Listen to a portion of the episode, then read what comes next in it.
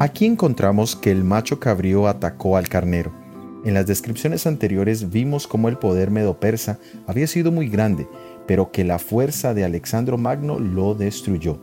Estos son detalles muy particulares que son corroborados por los eventos históricos. Ni en el capítulo 2 ni en el 7 se nos dieron estos detalles y con esto encontramos una vez más el principio de repetición y ampliación.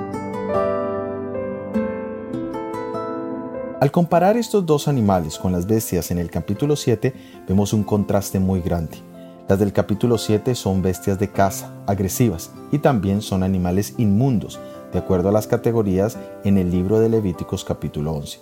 Pero en el capítulo 8 encontramos animales domésticos que además son limpios.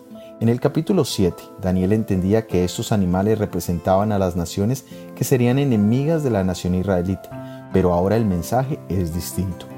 Estos dos animales aparecen en el capítulo 16 del libro de Levíticos y el tema allí es la fiesta ceremonial de la purificación del santuario o día de la expiación. Para los judíos, este era el día del juicio. Es decir, que para Daniel es evidente que el tema aquí es el juicio al pueblo de Dios.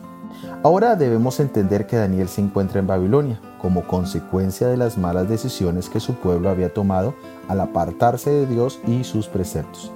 Pero como siempre, los pensamientos de Dios no son nuestros pensamientos y sus caminos son más altos que los nuestros. Soy Óscar Oviedo y este es el devocional Daniel en 365 días.